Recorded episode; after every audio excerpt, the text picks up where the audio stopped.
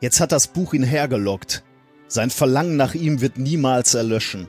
Er hasst und liebt das Buch, wie er sich selbst hasst und liebt. Reinholds Leben ist eine traurige Geschichte.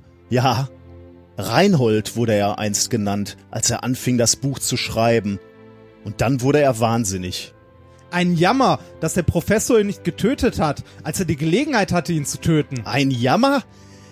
Mitleid und Erbarmen hielten des Professors Hand zurück. Viele, die leben, verdienen den Tod, und manche, die sterben, verdienen das Leben. Kannst du es ihnen geben, Reinhard? Dann sei auch nicht so rasch mit einem Todesurteil bei der Hand. Selbst die ganz Weisen erkennen nicht alle Absichten.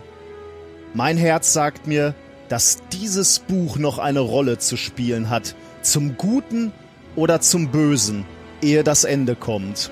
Ich, ich wünschte, ich hätte das Buch nie fertig geschrieben. Ich wünschte, all das wäre nie passiert. Das tun alle, die solche Zeiten erleben, aber es liegt nicht in ihrer Macht, das zu entscheiden. Du musst nur entscheiden, was du mit der Zeit anfangen willst, die dir gegeben ist.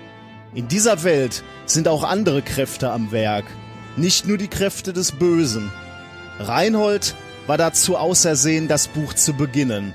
In diesem Fall warst du ausersehen, es fertig zu schreiben. Und das ist ein ermutigender Gedanke.